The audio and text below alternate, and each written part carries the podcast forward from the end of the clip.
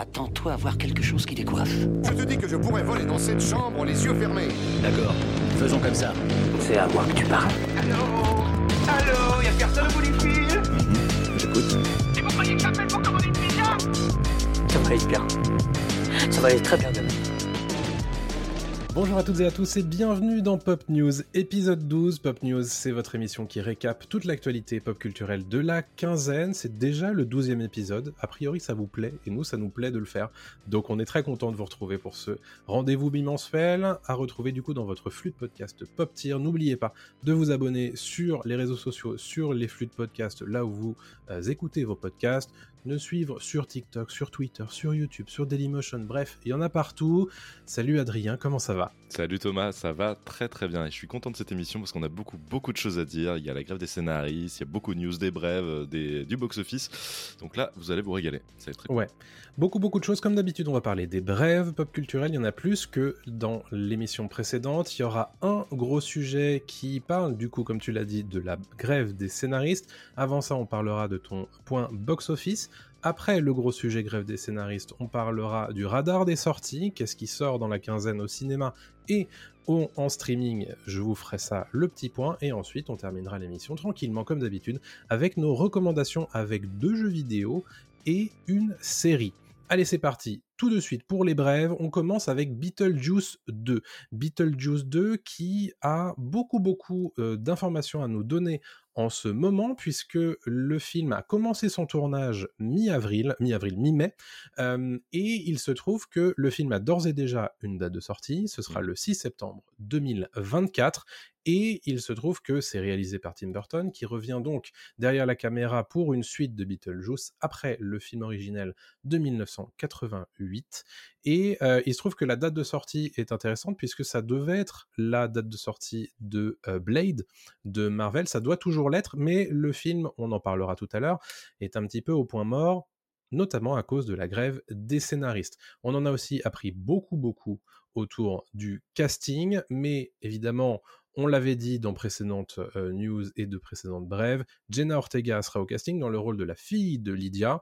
Lydia qui est donc jouée par Winona Ryder qui reviendra également, tout comme Michael Keaton au casting. Et donc, on a un certain nombre de petits nouveaux, de nouveaux visages qui viendront dans Beetlejuice 2, à savoir Willem Dafoe, que vous connaissez bien sûr, hein, c'est le bouffon vert de euh, la trilogie Spider-Man de Sam Raimi.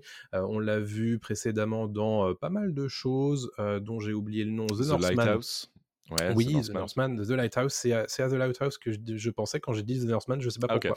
mais bon, écoute, euh, bizarre, mais voilà. Willem Dafoe, euh, Monica Bellucci. Monica Bellucci qui va jouer également euh, dans Beetlejuice 2. D'après les sources, ce serait la femme de Beetlejuice dans, ce, dans cette suite. intéressant, Monica Bellucci, qu'on ne présente plus, hein, très très connue sur le marché français. Et Justin Theroux qui sera également dans Beetlejuice 2 dans un rôle encore inconnu pour l'instant. Mm. Voilà, je voulais avoir ton avis un petit peu sur cette affaire de, de Beetlejuice 2. Est-ce que c'est un film que t'attends, toi? Ouais, je suis très content euh, que Beetlejuice 2 prenne enfin forme parce qu'on l'avait dit précédemment dans d'autres émissions, ça faisait très longtemps que Beetlejuice 2 était en rumeur, euh, les gens en parlaient beaucoup depuis plusieurs années, on savait pas si le film allait se faire, si Tim Burton allait revenir euh, derrière la caméra, etc. Là, c'est bon, Tim Burton revient, il a sa nouvelle muse avec Jenna Ortega qu'il a fait tourner dans, Wednesday, mercredi, sur Netflix. Il y a un gros casting, il y a le casting qui revient, c'est cool d'avoir Winona Ryder qui revient. On sait pas encore si Baldwin ou Gina Davis reviendront mais, euh, mais en tout cas, il y a, y a, quand même des, des castings, des acteurs euh, lourds au, casting. Euh, je suis content aussi d'avoir un Justin Theroux qui, qui mmh traîne là et un William Defoe et Monica Bellucci en, femme de, de Beetlejuice, why not? Et puis surtout, Michael Keaton, faut pas oublier que c'est l'un de ses plus grands rôles et Michael Keaton est toujours un peu sous-côté, je trouve, qui est quand même un, grand grand acteur qu'on reverra très prochainement dans Batman, mmh dans Batman, dans The Flash en Batman justement il jouera le à ne pas confondre. À ne pas confondre il jouera son, son rôle de Batman dans, dans, le prochain film euh, The Flash. Et euh, The Flash qui euh, met à l'honneur donc ce super héros Batman qui avait été comment euh, mis à l'écran, porté à l'écran par Tim Burton à l'époque euh, dans euh, Batman et Batman le défi. Donc voilà, il y a- il y, a un côté un peu Tim Burton retrouve ses acteurs de, Ouais. de l'époque et en espérant qu'il retrouve aussi un petit peu son style de l'époque parce que beaucoup lui reprochent et moi le premier Mhm. d'avoir un peu perdu de son de son talent et de sa, de sa ferveur depuis quelques années. Donc s'il pouvait retrouver un peu ce style cool qu'il avait avec Beetlejuice, bah, ce Mhm. serait ce serait très sympa. Pareil, moi je suis super chaud euh, pour Beetlejuice 2. Après, c'est vrai que ça fait un moment qu'on n'a pas vu euh, Tim Burton à son plus haut niveau. Donc euh, on essaie de- d'y croire, évidemment. Euh, Jenna Ortega qui est un petit peu vraiment sur tous les radars ces derniers temps. Donc pourquoi pas, évidemment, lui donner un petit peu de, de quoi jouer là-dedans. Je suis content de revoir les anciens. euh, Mm. revenir pour cette suite et puis bah derrière euh, on attend de voir hein, puisque euh, le film je l'ai pas précisé mais est scénarisé par les créateurs de Wednesday, Mm. Euh, Alfred Go et Miles Miller. Ouais, voilà. Ce qui Donc, est pas super rassurant dans l'idée parce que c'est pas le meilleur scénar du monde Wednesday. Mais bon, voilà, à voir, à voir ce qu'ils en font. On est bien d'accord. On va poursuivre notre émission avec une nouvelle autour de euh, Vin Diesel et surtout de la saga Fast and Furious, puisque euh, Fast and Furious pourrait avoir en réalité un douzième épisode. Un douzième épisode, puisque ce n'était pas prévu à la base. À la base, ce qui s'est passé, c'est qu'ils sont arrivés, on va conclure la saga, on va conclure. hein. On sait exactement ce que ça veut dire à Hollywood, mais bref, on va conclure avec un film en deux parties. Le dixième, en fait, c'est le 10 et le 11, euh, puisque c'est ce qu'a demandé Universal, le studio. Et en fait, quand ils ont vu le dixième épisode, ils se sont dit, ça serait peut-être pas mal, en fait, euh, d'en avoir un douzième derrière. Donc, euh, au final, euh, voilà ce qui va se passer. On va donc avoir euh, potentiellement un douzième épisode de Fast and Furious. Bon, c'est Vin Diesel qui en parle sur le tapis rouge euh, de l'avant-première de, de Phase 10 à Rome, au micro de je sais plus qui, Fandango, je crois, Mm. et qui disait du coup que bah, c'est du domaine du possible, puisque le studio a l'air d'avoir un petit peu les crocs. Donc potentiellement, euh, on aura donc euh, phase 10, phase 11, phase 12, une vraie trilogie pour euh, terminer euh, cette saga, en tout cas la saga des Toretto, puisqu'on se doute bien que Fast and Furious va continuer derrière. Quoi. Oui, il y a déjà eu des spin-offs avec euh, Hobbs and Shaw, très bon d'ailleurs. Ouais. Et oui, évidemment que c'est une poule aux odeurs, donc ils lâcheront pas l'affaire. Est-ce que Exactement. toi- alors, précisons que tu as fait très récemment, pas plus tard qu'il y a deux jours, un marathon. Je ne sais pas comment tu as fait. Tu as fait un marathon des euh, 9 Fast and Furious plus. Hobbs Shaw, donc 10 Oui. tout. À la suite, Mhm. euh, 20 heures de film, c'est ça? Oui, c'est ça. Ok, alors toi, t'en penses quoi de cette news d'avoir un Fast 12 T'es content? Euh, en fait, euh, plus ça va, pire c'est, je trouve, euh, les, la, la saga Fast and Furious, parce que ça, euh, ça part dans tous les sens. Et euh, je trouve que c'est de moins en moins bien réalisé et, euh, et, et ça se prend vraiment, vraiment énormément au sérieux. Ouais. Et, euh, et quand je vois euh, que, euh, bah, au final, on va en rajouter encore, me dis que c'est peut-être pas la peine, puisque Mm. qu'est-ce qu'ils vont raconter sur ce douzième film Euh, Comment ils vont faire pour euh, aller plus loin que l'espace, puisque maintenant on, on en est là en fait hein, dans, dans Fast 9. Euh, donc je sais pas trop, mais et puis honnêtement, je trouve que ça se prend, ça a un vrai melon en fait cette, cette saga à partir du, du 6, je trouve. Donc donc bon. Écoute, j'irai les voir hein, maintenant que je les ai tous vus. Mais obligé, euh, voilà, c'est obligatoire. Mais Mhm. je, je sais pas trop. Honnêtement, euh, je suis circonspect devant cette news. On verra bien. Ok, allez, on passe à la suite avec Bird Box Barcelona, qui est donc un spin-off euh, de Bird Box, grand grand succès euh, de Netflix ces dernières années. Exactement, ouais, ouais. Alors c'est étonnant parce que c'est un projet qui avait été annoncé il y, a, il y a deux ans pour la première fois et Netflix euh, vient à peine euh, là cette semaine de, de balancer un, un premier teaser pour Bird Mhm. Box Barcelona. Donc comme tu l'as dit, qui est un spin-off euh, du thriller de, de Netflix qui a été sorti en 2018 avec Sandra Bullock euh, comme premier rôle. Mhm. Et on voit euh, dans ce teaser un- le chaos en fait qui se déroule en Europe en même temps que celui qui se déroulait aux États-Unis dans, dans le premier film. On voit qu'il y a des entités invisibles en fait qui sont en train de, de prendre le contrôle euh, de la vision des gens et les poussent à se tuer euh, involontairement. On C'est en ça. a pas, on en sait pas beaucoup plus. Il y a peut-être un côté un peu rec, euh, qui était Oui. aussi un film espagnol euh, dans, dans l'idée, et euh, le film sera disponible en, en streaming sur Netflix à partir du, du 14 juillet. On a Ouais. quand même un petit, un petit synopsis qui, qui traîne. Euh, donc je vous le lis. Dans un monde dévasté par une force mystérieuse qui décime la population, Sébastien doit naviguer dans les rues désolées de Barcelone pour assurer sa propre survie, alors qu'il forme des alliances précaires avec d'autres survivants et qu'ils essaient de s'échapper de la ville. Une menace inattendue et encore plus sinistre se développe. Eh Voilà. ben, Bon, tout, Tout un un programme. programme, Mm. tout un programme, et voilà, je le rappelle, à partir du 14 juillet, ceux qui avaient kiffé Bird Box seront au rendez-vous, et puis pourquoi pas développer une franchise, euh, un peu comme l'avait fait Sans un bruit, Oui. euh, avec, euh, avec Sans un bruit 2, et bientôt euh, Sans un bruit euh, Day One, je crois. Day One, exactement. Ouais. ça. Bah écoute, euh, pourquoi pas. J'avais pas vu le premier, donc je t'avoue que cette news ne me bouscule pas. Mais sympathique. Voilà. mais écoute, voilà. À voir pour les gens qui avaient aimé le précédent film. On va continuer nos informations avec Superman Legacy, une petite information vraiment très très courte. Euh, James Gunn s'est exprimé sur Twitter euh, au sujet euh, de euh, Superman Legacy, son film Superman, maintenant qu'il a repris le contrôle de DC Studios, et vraisemblablement, il pourrait inclure certains membres du casting de, des Gardiens de la Galaxie. Ce qui n'est pas vraiment une grande surprise, puisqu'on sait que James Gunn aime travailler avec bah, sa famille, on va dire, hein, de, casting, et on ne sait pas exactement qui ça inclura, mais voilà, c'est une confirmation que lors d'un lors d'une FAQ euh, qui a eu lieu sur Twitter. Voilà, il a demandé, euh, il, a, il a répondu à certaines questions, dont cette question-là, et Mm. donc il nous confirme que probablement euh, il y a un de ses amis acteurs ou plusieurs de ses amis acteurs des Gardiens de la Galaxie qui seront dans Superman Legacy. Qu'est-ce que tu en penses, toi, de, de cette petite information? Pas très étonnant. Euh, C'est bien parce que ça donne euh, un petit peu de, un os à ronger aux fans. Et puis, c'est dans le sens où, euh, quand je dis que c'est pas, pas très étonnant, comme tu l'as dit, il aime beaucoup faire tourner euh, ses potes. Euh, C'était le cas là récemment dans Les Gardiens 3. Donc, Bien évidemment, sûr. dans, dans Superman Legacy, on Ouais. verra peut-être un Bautista, peut-être pas Chris Pratt, mais en tout cas des, des gens qu'on a vus euh, passer dans les, dans les Gardiens. Quoi. Ouais. Donc, ouais, normal. Bon. Carrément. Voilà donc pour Superman Legacy. On va parler d'une news complètement euh, sortie de nulle part parce que je m'y attendais pas du tout. Il y aura désormais une suite à Lord of War. Ouais, tout à fait, euh, qui va s'intituler d'ailleurs Lords of War, donc un S pour préciser qu'il y a plusieurs lords. Euh, selon Variety, en fait, Nicolas Cage va reprendre le, le rôle du marchand d'armes euh, Yuri Orlov euh, qu'il tenait dans, dans le premier film euh, Lord of War en 2005. Ouais. Et, euh, et il sera rejoint par Bill Skarsgård, euh, Mhm. qu'on a vu récemment dans John Wick euh, chapitre 4, qu'on a vu évidemment sous le maquillage de Pennywise dans les deux Mhm. films euh, Ça. Et puis, euh, cette histoire, en fait, apparemment, euh, racontera l'histoire d'un père et d'un fils, donc euh, Oui. Nicolas Cage et euh, Bill Skarsgård, et sera écrite par Andrew Nicole, euh, qui euh, l'avait euh, écrit, qui avait écrit le premier, et qui avait réalisé aussi le premier. Et Andrew Nicole, qui est aussi connu pour avoir euh, écrit euh, The Truman Show. Donc, pas sûr. n'importe qui non plus, quoi. Ouais. Euh, on apprend euh, donc toujours euh, d'après Variety que la prod euh, commencera à l'automne prochain. Mhm. Et puis, on a une petite déclat de Andrew Nicole euh, qui précise qu'il y a tellement euh, plus à explorer avec ces personnages euh, que ce qu'on peut imaginer en fait euh, juste en regardant le premier.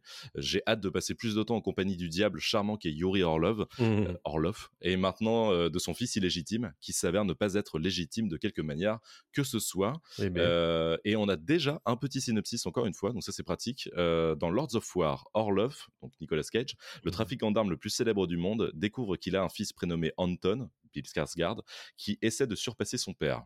Anton rassemble une armée de mercenaires pour lutter contre les conflits du Moyen-Orient. Cela déclenche une rivalité amère intergénérationnelle opposant père et fils. Donc, pourquoi pas? En vrai, c'est pas si débile, c'est pas si Ouais. idiot de faire une suite comme ça. Je pense qu'ils peuvent le transformer même en comédie. Euh, Enfin, une comédie, pas pure comédie, il mais va en tout falloir y aller. Hein. bah, quand tu Comédie fais deux marchands d'armes, deux marchands d'armes père et Ouais. fils, moi ça me donne envie de rire hein, déjà. Mais, mais pourquoi pas et, euh, et on sait que Nicolas Cage a un potentiel comique Bien sûr. dingue, dingue, ma boule. Donc euh, à voir. En fait, je sais pas du tout où ils peuvent aller avec ce pitch, Ouais. mais je suis très curieux et, et Mhm. même si des fois il y a des il y a des films qu'il faut laisser dormir, et il faut pas forcément Ouais. les, les retourner. Mais là au moins on a on a les le réalisateur et le scénariste d'origine et l'acteur d'origine qui reviennent. Moi, ça Mhm. me dérange pas, un peu comme Beetlejuice, euh, Beetlejuice Ouais. justement. Euh, ça t'intéresse, toi, ce film? Tu... enfin, T'aimais bien le, le film original de Il est 2005 super. Le film Ouais. est super, euh, même s'il y a Jared Leto, le film est super. Euh, non, Jared Leto était pas dégueulasse en plus dans le premier. Enfin, Bah, c'est pas sa pire premier, phase, mais- en tout cas. non. Non, non, non, ça allait. Non, c'est un très bon film. Le rappelez, enfin, je sais pas si tu te rappelles du générique qui avait, Oui, bien sûr. qui avait fasciné tout le monde de cette balle de Mhm. fusil AK-47 qui est qui part de la, de la chaîne de production Ouais. jusqu'au fusil d'un enfant soldat en Afrique. Ouais. C'était une vraie folie visuelle Ah ouais, et ça te mettait directement dans le film. Et c'était un très bon film. Franchement, C'était euh, très inventif. Moi, je me souviens, bah, je l'ai en DVD en l'occurrence ce film, et, Mhm. euh, et c'est un film que j'avais apprécié. Alors, il est difficile, hein, euh, ce, Oui. ce film, parce qu'il traite forcément d'un- truc un peu compliqué. Mais en vrai, moi, j'avais bien aimé. Alors, je m'attendais pas du tout. Enfin, jamais de ma vie, je me suis dit il y aura une suite à Lord of War. Mais écoutez, pourquoi pas hein, si c'est fait dans les bonnes conditions. moi, je suis intéressé. Exactement. Voilà, cette semaine, on a également vu la euh, bande-annonce de Dune, partie 2 de Denis Villeneuve. Euh, c'est un film évidemment extrêmement attendu euh, pour la fin de l'année, le 1er novembre pour être tout à fait précis, en France, un jour férié, hein, c'est parfait, c'est traditionnellement très très suivi et très porteur hein, pour les, les films qui sortent les jours fériés.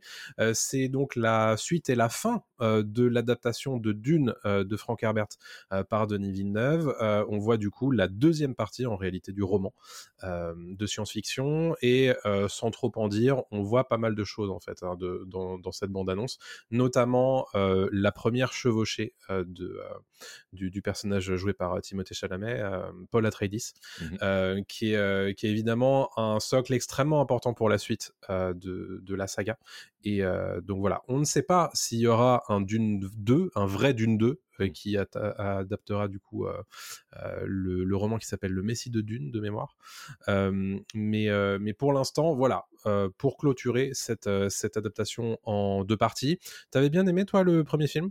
Pas trop. Euh, j'ai un peu l'impression d'être le seul autour de moi, mais euh, en fait, j'avais regardé ma montre, euh, ce qui est pas bon signe. J'avais trouvé ça un peu très, long. hein. Très plat, en fait.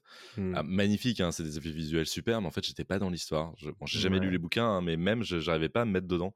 Ouais. Euh, pourtant, j'aime énormément Villeneuve, mais euh, là, je sais pas, il y a un truc qui fonctionnait pas. euh, c'est- c'était pas assez organique pour moi, c'était trop froid, trop clinique, trop. Tu sens que c'est un, un, un beau travail d'un bon élève. Ça Ouais. m'a un peu, un peu emmerdé, quoi. Et Ouais, je Je comprends. suis peut-être pas la cible, euh, je sais Je pas. comprends. Je comprends. Moi, j'avais bien aimé euh, pour avoir lu le bouquin euh, bah, juste avant en fait euh, la, la diffusion du film. Euh, ça m'avait plu parce que c'est quand même très fidèle. Mais effectivement, je te rejoins sur le fait que c'est quand même bien carré, quoi. Voilà. Euh, et euh, et Ça manque d'âme, en fait, tu vois ce que je veux dire? Ça manque un Peut-être, peu d'âme. ouais. Peut-être. Et je pense que le deuxième va pas spécialement te réconcilier avec, euh, avec tout ça. Euh, par contre, j'en attends plus sur le côté spectaculaire euh, de, de ces films-là, puisque la fin du, du roman s'y prête énormément. Mm. Euh, donc, ça risque d'être sympa de ce côté-là, beaucoup J- plus sur l'action, quoi. Ouais, j'irai, hein, j'irai le voir hein, par curiosité. De Ouais, toute façon, ouais, je vais me faire un avis, mais bon, c'est vrai que le premier m'avait pas, m'avait pas touché, quoi. Je comprends, je comprends. Mais voilà pour Dune 2, Dune partie 2 qui sort donc le euh, 1er novembre en France. Mm. Euh, continuons avec une information pour le retour derrière la caméra de Johnny Depp euh, qui cherche à vendre son, euh, son nouveau film au Festival de Cannes en ce moment, parce que vous savez qu'il y a le Festival de Cannes, mais aussi le, le festival permet de mettre en relation des vendeurs de films avec des acquéreurs. Donc voilà, c'est ce qui se passe en ce moment. Mm, mm, mm. Là, le marché du film est très important pour, pour beaucoup de distributeurs. Et donc là, Johnny Depp, qui en fait, bah, là, sous deux casquettes, parce que la première, c'est qu'il est acteur et il ouvre le Festival de Cannes avec Mai Wen pour le film Jeanne du Barry, dans lequel Mhm. il incarne euh, Louis XV. Ouais. Et, et il est aussi là en tant que réalisateur, comme tu l'as dit, parce que il a euh, en tournage un film qui s'appelle Maudit, euh, un film sur euh, Modigliani, donc Maudit Mhm. M-O-D-I, pas Maudit, euh, la Ouais. malédiction. Euh, c'est un biopic en fait sur l'artiste italien Amade- Amedeo Modigliani, Ouais. dans lequel on retrouvera donc Riccardo Scamarcio qu'on avait vu dans John Wick chapitre 2. On retrouvera aussi Al Pacino et surtout Pierre Ninet. Enfin surtout Al Pacino c'est peut-être surtout quand même, mais Pierre Ninet pour nous ça nous parle quand même peut-être encore sûr. plus. Et donc voilà, on a donc euh, Pierre Ninet et Al Pacino dans un même film réalisé par euh, par Johnny Depp. Mhm. Le tournage euh, devrait commencer à, l'automne euh, à Budapest et donc comme euh, tu l'as précisé sera proposé au marché du, de- du film de Cannes par The Mhm. Veterans. Le, le distributeur The Veterans Ouais. et on aura aussi d'autres annonces de casting euh, très bientôt. Ok. Euh, voilà pour le petit euh, pitch, euh, c'est en fait Maudit, une, un film basé sur une pièce de théâtre de Ouais. Dennis McIntyre et euh, qui raconte donc comme je l'ai dit l'histoire du, du peintre et du sculpteur Modigliani pendant son séjour à Paris en 1916 et on a un peu plus de détails. En gros, le film va retracer la vie de l'artiste italien sur la période euh, mouvementée de, de 48 heures euh, au cours de laquelle en fait il est pourchassé par la police à travers les rues et les bars de Paris euh, et son désir en fait de, de, mettre fin à sa carrière euh, et de quitter la ville en fait est rejeté par ses camarades bohèmes de l'époque. Hmm. Qui sont euh, Maurice Utrillo, euh, James Soutine et euh, Béatrice Hastings. Donc voilà, c'est tout un, une espèce de course contre la montre apparemment, et ça peut être sympathique quoi. Et pour terminer cette news, en fait, rappelons que bah, ce film Modigliani, c'est le deuxième long métrage de Johnny Depp, euh, après The Brave, qui est sorti en 1997, euh, et dans lequel on retrouvait Johnny Depp derrière et devant la caméra, et Marlon Brando face, face caméra. Et puis après, en fait, Johnny Depp a pas tourné, euh, pas tourné de film, sauf quelques clips pour euh, Vanessa Paradis, euh, parce que c'était son, Ouais. c'était son mari euh, à l'époque.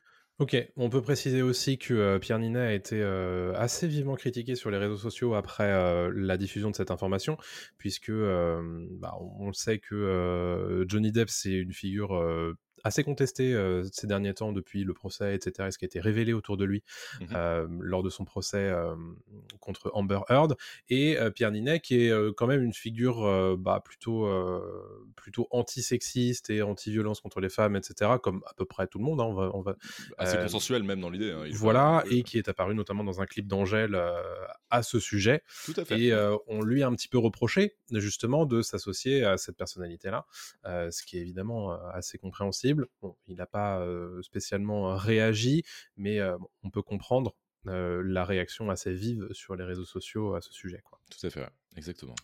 Voilà pour euh, le film maudit, M-O-D-I. Euh, on va terminer les brèves. Alors très rapidement, je vais juste vous expliquer que on a eu les, des informations sur le le deuxième trimestre euh, de Disney et notamment de Disney+. Euh, Disney qui a perdu euh, beaucoup d'abonnés sur la période du deuxième trimestre 2023. Euh, pourquoi? C'est évidemment des choses qui ont été qui ont posé question sur les réseaux sociaux. Ils en ont perdu 4 millions quand même euh, sur un trimestre, ce qui est énorme évidemment. Combien? Combien?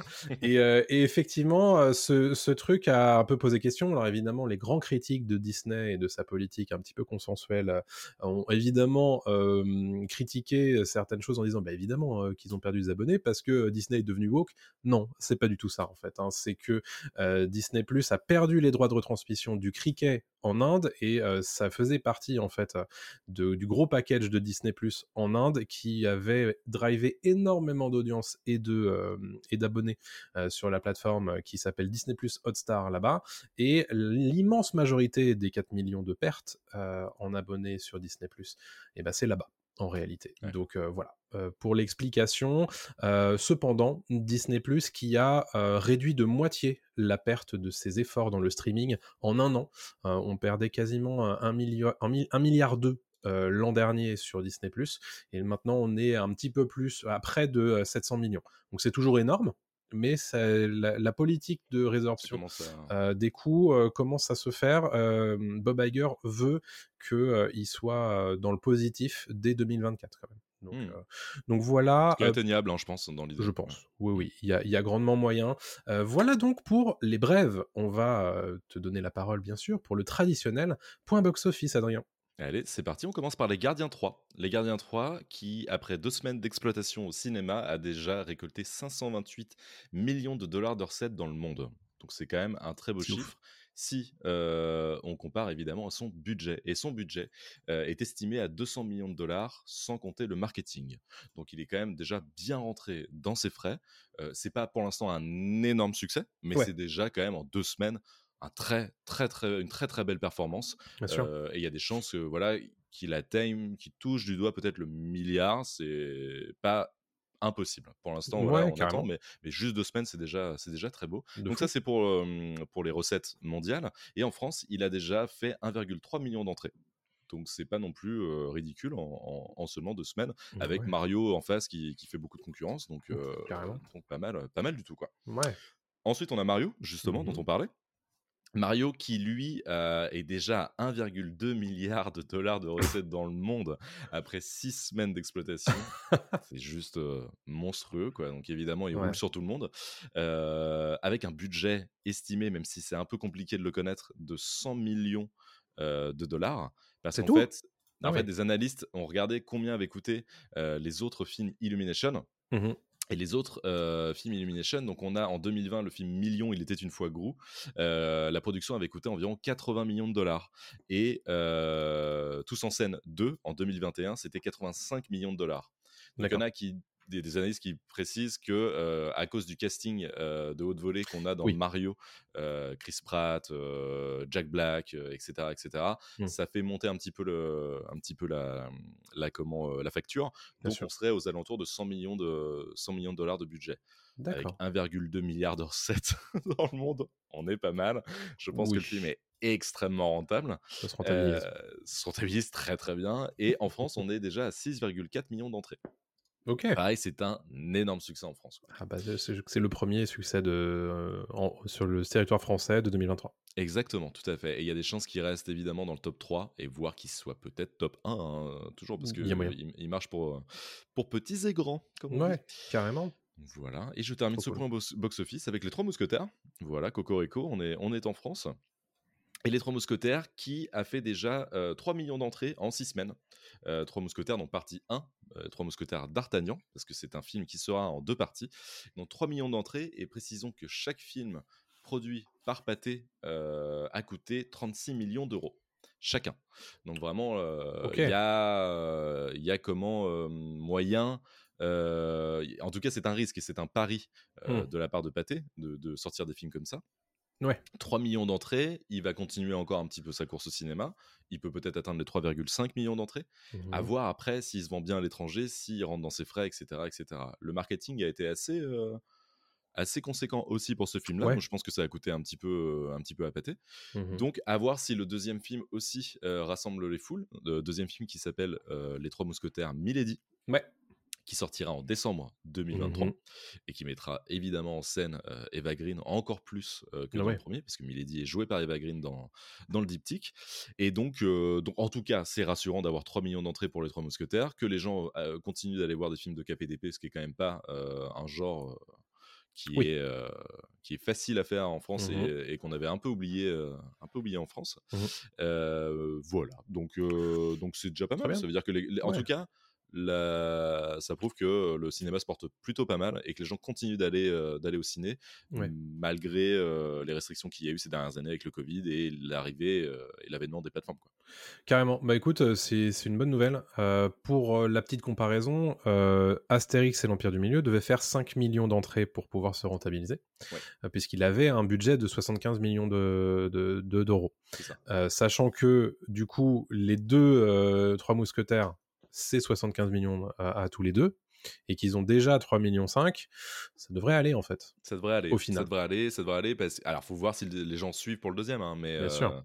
euh, décembre, c'est loin aussi. Il peut se passer Ouais. des choses. On verra. hein, mais euh, Dis- disons qu'il manque 1,5 million d'entrées pour, euh, pour être à zéro, ce qui, ce qui est ok. Ce qui est ok, ce qui est ok, il y a un petit, sans spoiler, euh, petit cliffhanger à la fin du 1 qui donne envie d'aller voir le 2, même si on connaît l'histoire, même si on a déjà lu, bah, pas tous évidemment, hein, on n'a pas tous lu Les Trois Mousquetaires de, Mhm. de Dumas, mais bon, euh, voilà. Euh, donc oui, non, il y, a- il y a ce qu'il faut, le marketing fonctionne bien et, Ouais. euh, et le bouche à oreille fonctionne bien aussi, j'ai l'impression. Ouais. Euh. Autour de moi, autour de toi aussi, j'imagine, on en a bien parlé. euh, voilà, les gens sont contents d'aller voir ce film et, Mhm. euh, et voilà. Super, voilà pour ton point box-office, merci Adrien. Mais de rien. On va enchaîner avec le gros sujet de la quinzaine. Vous en avez forcément entendu parler, que vous le voulez ou non. Euh, c'est la grève des scénaristes euh, qui a commencé aux États-Unis, particulièrement à Los Angeles, le 1er mai 2023. En fait, au moment où on enregistrait notre précédent épisode de Pop News. Euh, Qu'est-ce qui se passe? Les scénaristes qui sont tous aux États-Unis reliés à la guilde des écrivains, donc la Writers Guild of America, donc la WGA en, euh, en acronyme, euh, a débuté ce qu'on appelle les négociations euh, pour les contrats euh, intégraux de tous leurs euh, scénaristes. C'est des négociations qui ont lieu avec euh, le syndicat des producteurs et des studios qui ont lieu régulièrement à, chaque, intervalle, si vous voulez. Et donc là, les contrats doivent être négociés. Et il se trouve que la Writers Guild of America a pas mal de revendications, notamment sur bah, des hausses des salaires, puisque bah, les scénaristes ont souvent parfois du mal à, à se, à se nourrir, etc. Euh, on parle pas évidemment des scénaristes stars, hein, mais des scénaristes, on va dire, standards. C'est un métier Donc, précaire, hein, précisons-le. hein. Exactement. Donc euh, le métier précaire de scénariste est, pour, est pourtant extrêmement important pour toute la machinerie de Hollywood, puisque euh, on a besoin d'énormément de scénaristes et euh, la plupart du temps, leurs, euh, salaires sont relativement bas, sauf quand on devient une star. Mais bref, ce qui se passe du coup, c'est qu'ils renégocient tout ça et notamment, ils veulent faire en sorte qu'ils aient des meilleures assurances, de meilleures couvertures et également et ça c'est une nouveauté depuis la dernière euh, négociation, c'est d'être protégé contre la velléité de certains studios et de certains producteurs de faire travailler des intelligences artificielles à la place de scénaristes. Parce qu'évidemment, faire travailler une machine, c'est quand même plus simple de faire que de faire travailler des humains, et c'est quand même moins cher. Évidemment, euh, on est dans un milieu capitaliste, donc forcément, euh, il se passe ça. Donc vo- voilà un petit peu quelles sont les revendications des scénaristes. Et c'est pas souvent qu'il y a des grèves de scénaristes aux États-Unis. Et par contre, les grèves de scénaristes ont des impacts extrêmement importants euh, sur, euh, bah, sur tout euh, le microcosme hollywoodien et la production en réalité de tout ça. On peut penser à la plus grande grève de l'histoire euh, des scénaristes à Hollywood, c'est celle de 2007-2008, Mhm. qui avait duré je sais plus combien de, de 100 journées. jours. À 100 peu près jours 100 jours. ouais. ce qui est gigantesque. Ouais. Et euh, il est possible, certains analystes pensent que celle-là va durer plus longtemps que ça. Mm, mm, mm. Euh, ce qui se passe en fait, c'est que euh, les scénaristes, euh, ils arrêtent de travailler évidemment sur leur script, sur leur écriture, et la guilde, c'est pas comme les syndicats en France. hein. La guilde des, des écrivains américains, elle, euh, t'as quasiment besoin en fait d'être encarté à la guilde pour pouvoir travailler en tant que scénariste aux États-Unis. Donc ça veut dire que la quasi-intégralité des scénaristes euh, américains sont en grève à l'heure actuelle pour suivre les guidelines de, de la WGA, et du coup, euh, de façon euh, plausible, il peut y avoir un shutdown complet euh, des, des productions pendant X temps. Donc là, ça fait déjà 15 jours. Évidemment, il y a des productions qui vont passer euh, entre les mailles du filet, mais la plupart, il faut savoir qu'il y a des piquets de grève qui sont mis en place devant les studios à Los Mhm. Angeles, et euh, du coup, on ne laisse pas passer ce qui, euh, les, les gens pour aller travailler de- sur les studios, et, euh, et on ne travaille pas sur les scripts pour avancer sur les, les productions de plus, qui vont arriver dans les prochaines années. D'ailleurs, un exemple, c'est le euh, scénario de Blade, euh, qui n'a pas pu être terminé avant l'entrée en tournage. Donc vraisemblablement, la date du, euh, du 6 euh, septembre euh, 2024 ne pourra pas être respectée. Là, ça va pas de mieux. Non. C'est évident. Donc voilà un petit peu où on en est de, de cette grève des scénaristes qui vient de commencer en réalité et qui pourrait être très longue et, et mettre en difficulté énormément de production.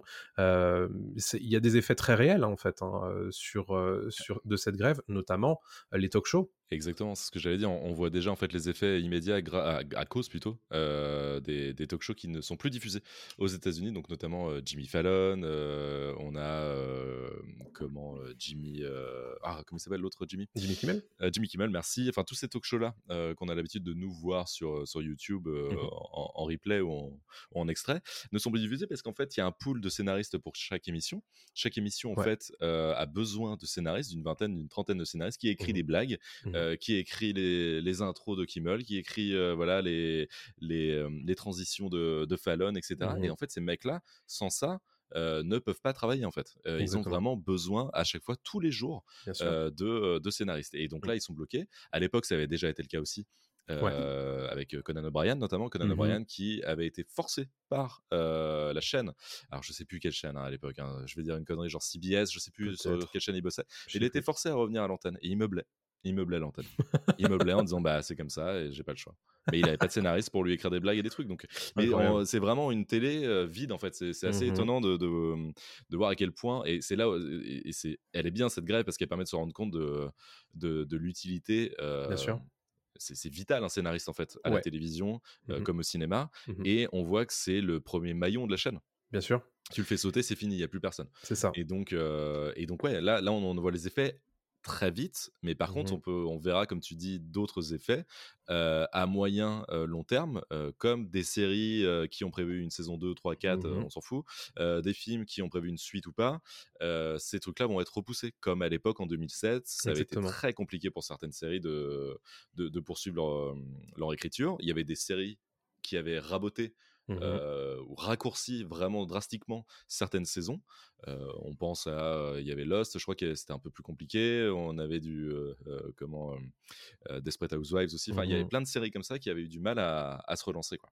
Ouais, carrément. Et il faut bien voir que là, à l'heure actuelle, il y a des effets très directs sur la télé, on va dire, de flux. Mais tout ce qui est l'écriture pour les productions qui mettent 2, 3, 4 ans à, sortir de terre, bah, ces, ces impacts-là, on va les voir bien plus tard.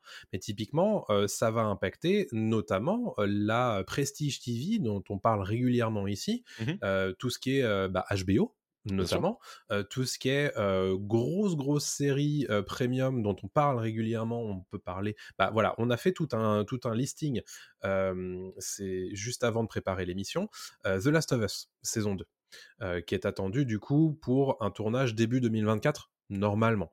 Et donc, vraisemblablement, une diffusion probablement 2025. Mais ça, c'est sans compter la grève des scénaristes, puisque qu'est-ce qui se passe? Là, ils allaient à peine commencer le casting pour de nouveaux acteurs. Euh, et en réalité, bah, désormais, la phase de casting, elle est en pause. Mmh Donc, si on prend du retard sur le casting et qu'on prend du retard vraisemblablement sur l'écriture des scénarios, puisque Craig Mazin, le showrunner et scénariste principal de The Last of Us, fait lui aussi grève, comme à peu près tout le monde en réalité. Oui, et puis Craig Mazin est en plus un peu le, porte-étendard des scénaristes mmh actuellement. Il défend la position de scénariste depuis très longtemps. Bien sûr. donc, c'est pas un mec qui ne fera pas la grève. C'est sûr qu'il la fera jusqu'au bout la grève. Hein. C'est évident. Donc, ça, c'est évident que du coup, bah, le planning, on va dire, euh, habituel et le planning espéré va certainement pas être respecté. Ou alors, s'il est respecté, ça veut dire qu'on va tronquer des choses d'un point de vue scénaristique. Et là, du coup, on va se retrouver avec peut-être une série qui sort au bon moment, mais qui va peut-être être moins bien écrite que précédemment. Quoi. Ça, c'est pour The Last of Us. On a parlé de Blade à l'instant. Bon, c'est un film Marvel. C'est vrai que les, films Marvel ont des problématiques d'écriture. Mais on peut parler de Andor. Andor saison 2, le, la série Star Wars dont on avait beaucoup apprécié la première saison il y a quelques mois. Et ben, le showrunner et écrivain Tony Gilroy a annoncé qu'il avait arrêté toute production de script, mais aussi tout, tout travail de production en tant que showrunner sur mmh. la, saison 2. Donc là, pareil, la série Disney Plus va très certainement être impactée par ça. Et c'est intéressant parce que précisons qu'on lui a forcé la main quand même. Oui. Ouais. Mais c'est vrai. On lui a forcé la main parce que c'est vraiment euh, faut poser le stylo quoi. C'est on doit imaginer, c'est on a on a plus le droit d'écrire parce qu'on mmh pourrait se dire tiens les scénaristes dans leur coin ils peuvent quand même continuer à écrire, à prendre de l'avance sans le dire vraiment. Non non mmh non c'est c'est carré, c'est on n'écrit plus, on a fini d'écrire et on fait vraiment la grève quoi. Il n'y a pas de, de, dérogation. C'est ça. Et il y a il y a un vrai truc aussi puisque la position de showrunner scénariste est évidemment extrêmement étrange puisque quand tu es scénariste évidemment, tu t'occupes des scripts, tu t'occupes, tu es aussi présent sur le tournage. Hein. On va l'évoquer, mais il y a certaines séries qui continuent leur tournage sans scénariste et sans mmh showrunner aussi. Mmh Donc, quand tu es showrunner, t'es pas forcément uniquement scénariste, mais quand tu es showrunner, tu es aussi scénariste, mais tu es aussi producteur. Donc, ce qui pose question, dans le cas par exemple de Tony Gilroy, c'est il dit oui, ok, je n'écris plus rien. Il n'y a pas de problème. Toutes mes prérogatives de scénariste, je ne les respecte pas. En revanche, je continue à être producteur. Mais ça, du coup, c'est compliqué à tenir comme, euh, comme, euh, comme position. Et donc, on l'a un petit peu forcé, puisqu'il y a des gens, notamment, qui l'ont euh, pointé du doigt, notamment sur Twitter, pour lui dire, bah écoute, ouais, mais c'est pas possible, en fait. c'est soit tout, soit rien. C'est ça. Et donc ça, ça c'est le cas de Tony Gilroy. On peut avec nous ou contre nous. C'est un peu ça. Et on peut aussi évoquer bah, le, le, cas du, du spin-off de Game of Thrones qui s'appelle The Hedge Knight qu'on a évoqué il y a deux semaines pour vous le présenter. là, il y avait une, une, une, salle d'écrivain qui avait été qui avait été créée, une writers room autour de George R. R. Martin, qui désormais a été bah, fermé, tout mmh simplement, à cause de la grève. George R. R. Martin, qui est scénariste principal de cette série, annonce qu'il soutient évidemment tout ça. Et, voilà, donc pareil, ça, si ça devait sortir en 2025 ou en 2026, probablement que ça sortira plus tard. côté HBO. on peut parler toujours du côté de Game of Thrones, pour le coup, du cas de House of the Dragon, dont la saison 2 est attendue, on ne sait pas trop quand, mais probablement 2024. la saison 2 était en tournage au moment de, du début de la grève et va continuer son tournage sans scénariste sur le plateau. on nous dit pour, nous, pour nous rassurer que les scripts étaient tous terminés, mais le travail de scénariste ne s'arrête pas à la production du script. Donc ça, c'est évidemment important. Parce que tu fais des retouches en fait en tant que scénariste. Tu peux voilà modifier des épisodes, tu peux modifier des dialogues, tu peux modifier plein de choses. Donc euh, comme tu l'as dit, rien ne s'arrête. Euh, c'est pas parce que tu as terminé et que tu as mis un point final à ton épisode que euh, c'est vraiment fini quoi. Exactement. Donc voilà, ça c'est bon problématique. Mais tu peux toujours t'en sortir par contre. Enfin, ah je, je, les crois, je les crois complètement quand ils disent que les scénarios étaient, étaient écrits de A à Z, mais c'est mm. vrai qu'ils vont devoir faire avec quoi. Bah, disons que ouais, c'est compliqué de composer là-dessus et d'un point de vue, si tu te mets, si tu fais un petit peu l'avocat du diable et que tu te mets à la place des, des, des, studios, c'est difficile de mettre en pause un tournage qui a commencé parce que ça coûte extrêmement cher.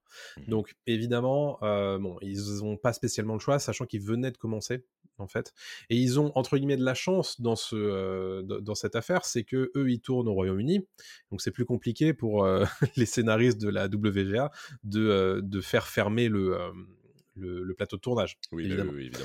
Donc voilà. Autre série qui est concernée, évidemment, c'est la saison 2 des Anneaux de Pouvoir. Mmh la, saison 2 des Anneaux de Pouvoir qui, elle, va continuer à, se tourner. Alors il a resté à peu près 15 jours de tournage, sans scénariste et sans showrunner. Euh, ça, commence à faire beaucoup. Compliqué. Euh, sachant que, euh, on le rappelle quand même, mais la, saison 1 des Anneaux de Pouvoir avait été pas mal critiquée, notamment d'un point de vue scénaristique. Donc, euh, si on termine la saison 2, même si c'est que 15 jours de tournage, sans, showrunner, sans showrunner, sans scénariste, hmm, c'est chaud. Hein. Attention, quoi. Ouais, voilà. Et rapidement, je sais que ça vous parlera, la saison 5 de Stranger Things, la dernière saison de Stranger Things, a été également reportée le tournage de, la saison 5 de Stranger Things a été reporté, notamment du coup à cause de cette grève des scénaristes, puisque les showrunners Matt et Ross Duffer, les frères Duffer, mmh. ont annoncé que voilà, il n'y aurait pas de il n'y aurait pas de tournage commencé alors que la grève, que la grève a, débuté. Ce qu'ils disent, eux, c'est que l'écriture du scénario ne s'arrête pas au moment où le tournage commence. Et c'est tout à fait vrai voilà un petit peu ce qu'on avait à vous dire sur la grève des scénaristes. précisons aussi que Joe Biden a, pris la parole. Oui. sur, sur le sujet. Donc, à la Maison Blanche, il y avait un film qui était présenté à la Maison Blanche et on lui a posé la question évidemment en, salle de presse sur, sur, cette grève des scénaristes. Et il a déclaré que, je cite, Voici une industrie américaine emblématique et significative et nous avons besoin des écrivains, de tous les travailleurs et de tous ceux qui y sont impliqués pour raconter les histoires de notre nation, les histoires de nous tous. Voilà. ce qui a été applaudi d'ailleurs à l'époque, enfin à l'époque au moment où, il a, où, il a, déclaré.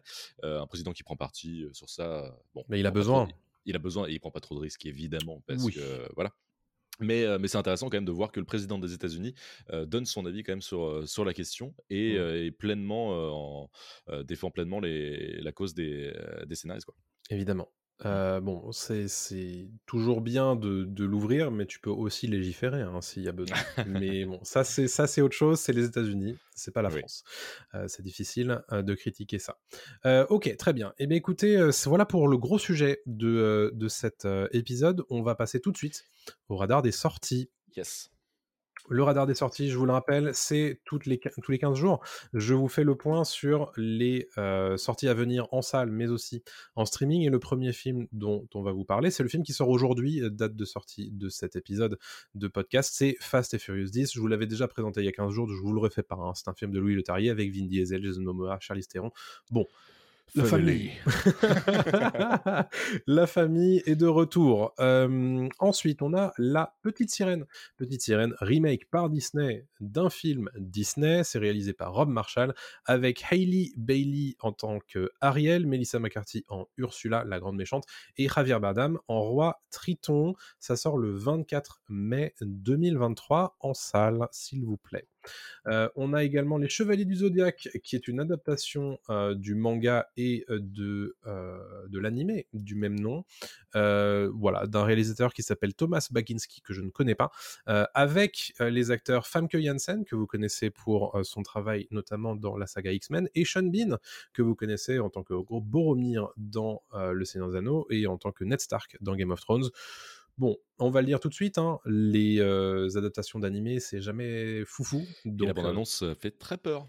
Ouais. Donc, ça a l'air nul, ça a l'air nul. Donc on n'y croit pas trop, on n'y croit, pas, trop, mais voilà, ça sort le 24 mai 2023 euh, également, un film en quel on croit énormément par contre, c'est Spider-Man Across the Spider-Verse, en français Spider-Man Seul contre tous, euh, qui est donc la suite de Spider-Man New Generation en français et Into the Spider-Verse en anglais, c'est compliqué.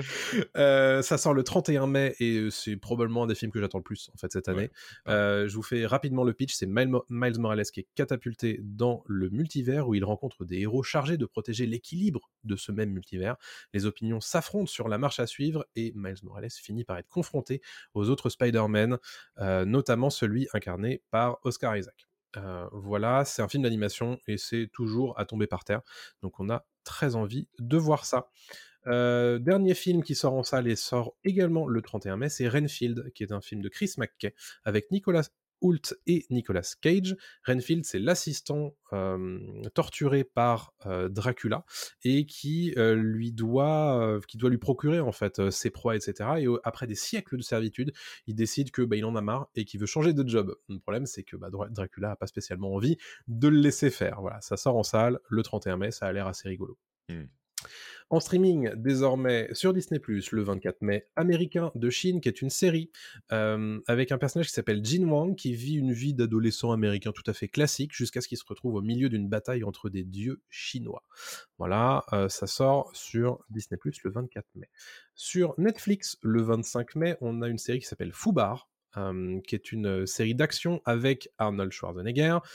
c'est un père et une fille qui découvrent qu'ils travaillent secrètement pour la CIA depuis des années. C'est un petit peu le Mr. et Mrs. Smith, mais avec un père et une fille, en fait.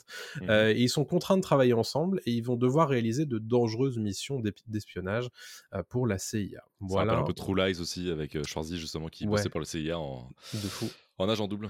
De fou. Et donc ça, ça sort euh, le 25 mai en intégralité, j'imagine, euh, sur Netflix. Et enfin, dernier que je vous ai sélectionné, c'est Griffon. C'est une série euh, qui est prévue sur Prime Video, une série allemande fantastique. Trois marginaux découvrent un monde fantastique où le Griffon a servi tout ce qui l'entoure. Et a priori, seul Marc, donc un de ces trois marginaux, est capable de le vaincre, mais il ne se sent pas l'étoffe d'un héros jusqu'à ce que son frère disparaisse. Mmh. voilà. Un programme. Ouais, tout un programme. Écoute, euh, pourquoi pas? Pourquoi ah pas, Disons, c'est très varié là ce qu'il y a dans les 15 prochains jours. De fou, ça donne Merci envie. pour ces, euh, pour ces sorties. Ouais, donc le 26 mai, c'est pour Griffon. Et on va terminer avec nos recos habituels mmh de fin d'émission. Cette émission qui va quasiment respecter son heure. Non, ça va être même moins que ça, donc c'est cool. donc on va commencer avec euh, ma première reco. Ma première reco, c'est Star Wars Vision. Star Wars Vision, qui est une série d'anthologie d'animation dans l'univers de Star Wars, qui est revenue pour une saison 2 le 4 mai, donc pour May the 4th, et c'est 8 épisodes, je crois, ou 9 épisodes, je me, me souviens plus, réalisés par 9 studios d'animation différents, dont un studio français, dont un studio britannique qui est le studio Hardman, à qui l'on doit l'animation de Wallace et Gromit. Mmh et honnêtement, c'était vraiment très bien, bien mieux que la saison 1, parce que très quali euh, évidemment d'un point de vue visuel, mais c'était déjà le cas euh, de, la saison 1, mais aussi euh, des scénarios hyper intéressants dans la variété, mais aussi dans l'exploration du côté obscur, ce qui n'était pas du tout le cas du, de la première saison. La première saison qui était vraiment très sur les Jedi, et là on a quelque chose qui parle souvent de la tentation du côté obscur, la corruption, mmh. comment on fait pour travailler contre le côté obscur, très intéressant et dans des formes complètement différentes. Je vous l'ai dit, euh, Hardman, c'est de la clay motion, donc euh, de l'adaptation, de l'animation en stop motion avec euh, de la glaise en fait. Il y a aussi de, la stop motion assez classique, un peu à la Kubo et l'armure magique, des choses comme mmh ça, tu vois. Et des choses très très jolies, même en 3D ou en 2D. Je pense notamment au court métrage français, qui est super bien, qui parle notamment de c'est une espèce de, film de guerre en réalité sur la, un peu ce type Seconde Guerre mondiale, sur l'occupation de, l'Empire sur une, sur une planète et comment des espions essaient de travailler là-dessus. Un peu à la Andorre alors? Il y a un peu de ça, ouais. En fait, c'est euh, c'est vraiment des vignettes. Hein. C'est imaginer des courts métrages de 10-15 minutes, Mmh. euh, mais euh, avec des vraiment un travail sur le script que j'avais moins ressenti sur la première saison. Donc vraiment, si vous connaissez pas et même si vous n'êtes pas super super fan de Star Wars, bah, peut-être que ça vous plaira parce que bah, déjà c'est hyper facile à regarder, ça se regarde en une après-midi et en plus, bah il y a un propos quoi. Donc vraiment, vraiment moi c'est c'est une, une vraie reco euh, là-dessus. Ah bah. Allez-y. Parce que moi, la une, ouais, j'étais un peu déçu, à part un ou deux épisodes que j'avais trouvé Ouais, sympathiques. Le Ronin, notamment, ouais, très bien. euh, qui, était, qui était très beau, très joli en noir et blanc. C'était, c'était- Mm. ça rappelait les films de Kurosawa et tout. C'était, c'était- cool. Mais après, d'autres, ça m'a pas marqué, tu vois. J'étais pas vraiment euh, Ouais, dedans, je donc euh, voilà. Mais pourquoi pas euh, ouais, jeter un œil si, euh, si j'ai le temps. Bon, il y a beaucoup de choses à Ça se regarder en ce regarde très vite quand même. mais oui, oui, carrément. Mm. Bah, si, je, si je tombe dessus et que, et que ça me plaît, je pense que je boufferai toute la, toute la saison, quoi. Bah, merci ouais, fou. pour la reco, c'est cool. Ça. Ouais, et bah t'as une reco justement Star Wars à nous faire toi aussi. C'est un jeu vidéo. Yes, Star Wars Jedi Survivor, qui est la suite de Jedi Fallen Order, qui a été sorti en 2019. Donc c'est vraiment la suite directe euh, du, premier jeu dans lequel on incarne euh, Cal Kestis. Cal Kestis, en fait, qui est un Jedi qui a survécu à l'Ordre 66. Donc pour ceux qui ne connaissent pas Star Wars, en fait, c'est l'empereur Palpatine qui déclenche l'Ordre 66, qui euh, ordonne en fait aux clones de tuer tous les Jedi euh, du monde entier, de toute la galaxie, et il y a quand même certains Jedi qui ont, survécu, dont en fait dans le jeu vidéo Cal Kestis, qui a bien vieilli depuis l'Ordre 66 et qui en fait son but dans les deux jeux, c'est de euh, un peu remonter un nouvel ordre Jedi, de retrouver peut-être d'autres Jedi, de comprendre ce qu'est l'ordre Jedi, parce qu'en fait il n'a pas vraiment une maître, il en a eu un très jeune, il a perdu, qu'il a perdu très tôt, etc. Et en fait donc ce jeu et une sorte de mix entre plein de licences connues du jeu vidéo. On retrouve du Sekiro, un peu Dark Souls, on retrouve une vibe un peu Uncharted, on retrouve du Tomb Raider, on retrouve vraiment un peu le, le meilleur de ce qui se fait en fait actuellement dans un seul et même jeu. Est-ce que ça en fait un bon jeu? Oui et non. Oui, dans le sens où euh, c'est très léché au niveau des visuels, c'est très cool. Ils ont bossé, euh, voilà, euh, avec tous les assets qu'ils pouvaient pour avoir le meilleur de Star Wars. Tu sens que le sound design est fou, la musique est super, etc., etc. Les visuels sont très très beaux. Par contre, derrière, ils n'ont pas la maîtrise de certains autres studios de jeux vidéo. Donc, par exemple, Naughty Ouais. Dog avec Uncharted. euh, Mm. Comment euh, j'ai From Software pour Dark Souls, etc. Et en fait, ils n'ont pas ce- cet éclair de génie qu'ont les autres studios. Et donc, en fait, ils font un pot pourri de tout ça. Ouais. Ce qui fait que c'est agréable, C'est sympathique, t'avances avec grand plaisir, mais l'histoire n'est pas transcendante. Et les phases de gameplay, des fois, se font un peu attendre parce qu'ils veulent absolument te faire passer par des phases de course sur un mur, par des énigmes un peu pétées. À la Zelda, d'ailleurs, j'ai pas oublié, j'ai oublié de le préciser, mais en fait, Ouais. c'est vachement pompé sur Zelda Breath of the Wild euh, au niveau des, des sanctuaires et des, des énigmes de, de donjons, quoi. Donc, pour celui qui aime Star Wars, ça passera très bien. Mhm. Pour les autres, ça passera aussi, mais euh, il, il jouera un petit peu en pilote automatique, quoi. D'accord. C'est pas un mauvais jeu, mais je le conseille pas déjà au prix neuf, et je le conseille plutôt en occasion. Ouais. Et euh, voir s'il tombe sur le Game Pass, en le EA Play euh, de- du Game Il va Pass. si falloir attendre un petit peu, je pense. Faudra attendre, mais à la Mm. limite, attendez, quoi. Mais en tout cas, mieux que le premier, parce que plus optimisé, c'est le, c'est le premier en mieux, quoi. Donc, euh, pas décevant. D'accord. Mais, euh, mais là, je suis quasiment à la fin du jeu. Zelda vient de sortir, allez, hop, je passe direct à ma deuxième reco. Ouais. Zelda euh, Tears of the Kingdom vient à peine de sortir et je sens que je vais pas finir euh, Jedi Survivor tout de suite à cause de Zelda. Et donc, bah, moi, c'est ma deuxième reco. Là, j'ai Ouais. joué à peu près, je pense, trois heures, on va dire, au, au Zelda Tears of the Kingdom, euh, qui est vraiment le même moteur graphique un peu amélioré quand même euh, du premier donc Breath of the Wild. C'est la suite directe de Breath of the Wild avec des mécaniques de fou furieux. On y a joué tous les deux hein. Mhm. des mécaniques de gameplay de fou furieux parce que euh, on a des nouveaux pouvoirs et ces nouveaux pouvoirs en fait nous permettent euh, d'associer des objets ensemble. Donc ça peut être euh, des armes ensemble. Ça, on prend par exemple une épée rouillée et un rocher par terre on peut les assembler ce qui fait une épée rocher ce qui est incroyable juste déjà sur le papier Conceptuellement, c'est assez ma boule. c'est fou. Euh, voilà, on voit, je sais pas, euh, un arc, euh, enfin une flèche associée à une gelée chouchou glacée. Et ben ça nous fait une flèche glacée. Voilà, c'est le vraiment le, la- le basique du basique que je vous dis, mais il y a tellement de possibilités. Il y a ce truc-là, il y a le fait de pouvoir aussi coller des choses ensemble. Mm. Des éléments de décor ensemble. Donc, par exemple, un, un wagon euh, qu'on peut euh, associer à un petit ventilateur, ce qui fait que bah, ça nous fait un train en fait qui nous propulse. Euh, on peut associer des rondins de bois ensemble, ce qui nous permet de créer un bateau si on a une voile. Voilà, vraiment, ça, c'est les deux premières heures de jeu. Et déjà, on fait Ok, bah, vous avez tout compris. C'est exactement Mhm. ce qu'on voulait dans le 1. Ben là, vous l'avez mis dans le 2. Euh, L'histoire a l'air très sympa. Ça parle d'une. Euh, d'une espèce alien, plus ou moins, on va dire espèce alien, en tout cas une espèce ancienne euh, du royaume d'Hyrule qui vit dans les cieux, et donc ça nous permet d'avoir une deuxième map euh, au-dessus d'Hyrule. D'ailleurs, moi j'ai joué que 3 heures et toi aussi. On Ouais. n'est toujours pas arrivé sur Hyrule, hein, sur la map Non. de Breath of the Wild, on, on- on l'a toujours pas vu. Et donc en fait c'est des îles flottantes euh, gigantesques. Mm. Euh, ça a l'air, c'est magnifique, c'est déjà super beau à voir. Ouais. Et pour l'exploration, ça a l'air encore plus fou. Donc, euh, donc ça a l'air d'être tout bon. Et si vous avez un jeu à acheter ce mois-ci, c'est évident, mais tout le monde vous l'a dit, c'est pas moi que vous allez Oui. écouter. Mais vraiment, je vous le confirme, achetez, Breath- euh, achetez Tears of the Kingdom, Zelda Tears of the Kingdom, et, euh, et vous serez pas déçus du tout. Quoi.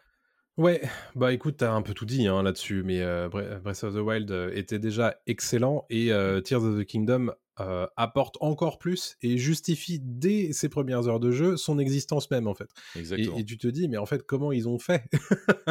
Et, et ça, C'est- hallucinant. Et je crois que je vais prendre encore plus mon pied sur euh, Tears of the Kingdom que sur Breath of the Wild, Moi aussi, je ce pense. qui est déjà à dire quelque chose en fait. Donc, Et, et euh, on, on peut se dire que il n'y a plus l'aspect surprise, il n'y a plus l'aspect euh, découverte qu'on avait dans le premier, moi qui m'avait fasciné. Et pourtant, on est quand même toujours euh, heureux de parcourir ces- ce monde-là, même si on connaît un peu le, les mécaniques. Et en fait, bah non, parce qu'ils ont, ils ont tout renouvelé, quoi. Donc, euh, donc Ouais. c'est vraiment, vraiment incroyable. C'est un, un peu un tour de force pour Mm. l'instant, en tout cas. Mais bon, vu les tests et les critiques qu'on a vu passer, c'est le cas pour le reste de la- de l'aventure. quoi. donc c'est super. Exactement. Bah écoute, merci pour cette reco que je partage totalement. C'est la fin de cette émission 12 de Pop News euh, que vous retrouvez du coup toutes les deux semaines dans votre flux de podcast préféré. N'oubliez pas de vous abonner donc si vous voulez, euh, si vous appréciez cette émission et que vous euh, voulez écouter les suivantes. N'oubliez pas également les petites étoiles, euh, ça aide énormément. Si vous appréciez nos émissions, n'oubliez pas d'en parler également autour de vous, puisque bah, c'est comme ça que ça fonctionne, hein, vous le savez.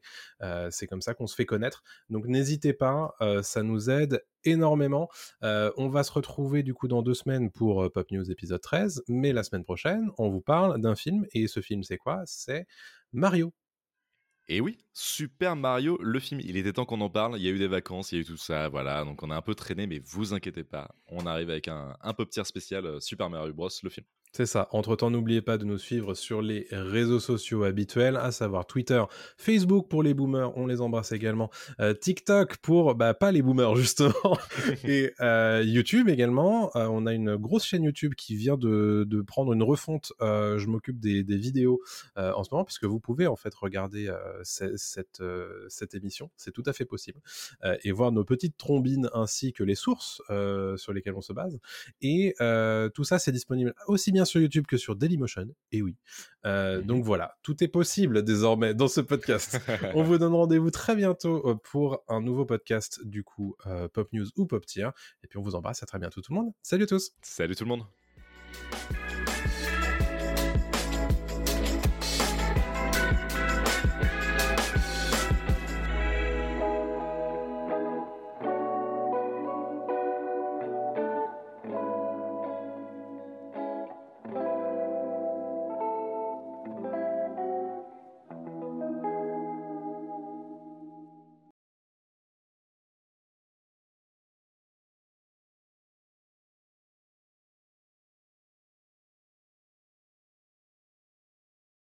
La terre est fermée pour la journée. Ramassez vos affaires et rentrez tout de suite à la maison.